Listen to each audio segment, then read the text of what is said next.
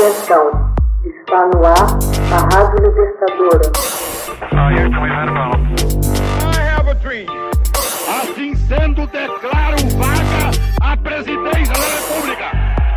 Começa agora o Hoje na História de Ópera Mundi.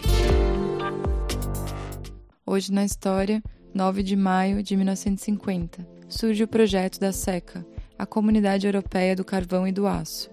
No dia 9 de maio de 1950, Robert Schuman, ministro francês dos Negócios Estrangeiros, lança o projeto da SECA, a Comunidade Europeia do Carvão e do Aço, e dá início à reaproximação entre França e Alemanha. O plano havia sido proposto por Jean Monnet, autodidata, negociante de terrenos, político atilado.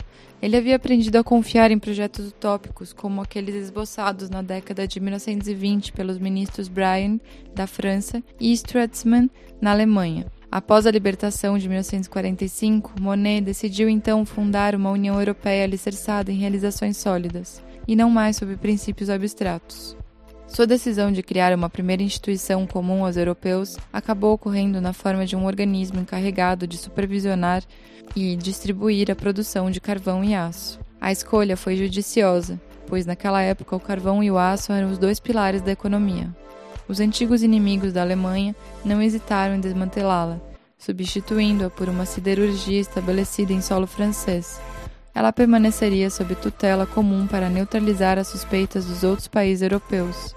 A França, por sua vez, tinha reivindicações sobre o Sarre, uma região vizinha da Lorena e dotada de um pátio siderúrgico dinâmico. Somente com a criação da SECA é que o país renunciaria às suas reivindicações sobre a produção industrial sarrense.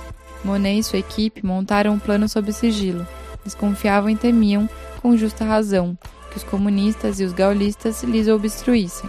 No entanto, se beneficiariam do apoio enfático de alguns estadistas como Robert Schuman, Alcide de Gasperi e Konrad Adenauer. Senhores, não é mais questão de palavras vãs, mas de um ato, um ato decidido, um ato construtivo.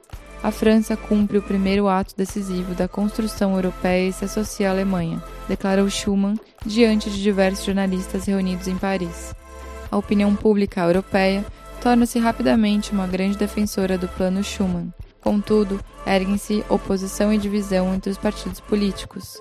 Na França, os democratas cristãos do MRP e os socialistas da SFIO, que detêm a hegemonia do governo, se unem com entusiasmo em defesa do projeto, mas os comunistas e gaullistas o denunciam com virulência. O general de Gaulle, de seu retiro de Colombe-les des Églises, chama o plano de saco de gatos do aço e do carvão. Os comunistas escrevem em seu jornal Le Humanité nada menos que uma nova traição, um novo passo em direção à guerra. O Reino Unido se opõe ao plano Schuman, porque temia se isolar dos negócios do continente. Por sua vez, o presidente norte-americano Harry Truman o aprovou calorosamente. Em plena Guerra Fria, via-se como útil reforço contra a ameaça soviética. A SECA começa suas atividades em 1851, com Alemanha, França, Itália e Benelux, Bélgica, Luxemburgo e Holanda, mas sem o Reino Unido. Em 10 de agosto de 1952, Monet assume naturalmente a presidência da cúpula da nova instituição, em Luxemburgo. Mas, eis que eclode a Guerra da Coreia, que reaviva a Guerra Fria entre a União Soviética e os Estados Unidos.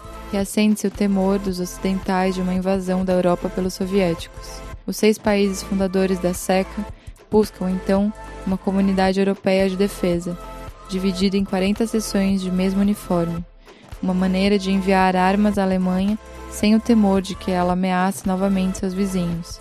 Em 27 de maio de 1952, é assinado o Tratado de Defesa Comum. Na França, se fortalece uma oposição resoluta de comunistas e gaullistas. Mas logo em seguida, Stalin morre e a Guerra da Coreia tem fim. Em 30 de agosto de 1954, a Assembleia Nacional Francesa rejeita até mesmo o debate sobre o projeto de tratado, mesmo sob os protestos do democrata cristão e dos socialistas. Após este fracasso, os partidários da SECA vão à revanche e assinam em Roma, no dia 25 de março de 1957, o tratado que deu nascimento à atual União Europeia. Hoje na história, texto original de Max Altman, Organização Haroldo Cerávolo, gravação Michele Coelho, edição Ala Manoeli. Você já fez uma assinatura solidária de Opera Mundi? Com 70 centavos por dia, você ajuda a imprensa independente e combativa. Acesse www.operamundi.com.br/apoio.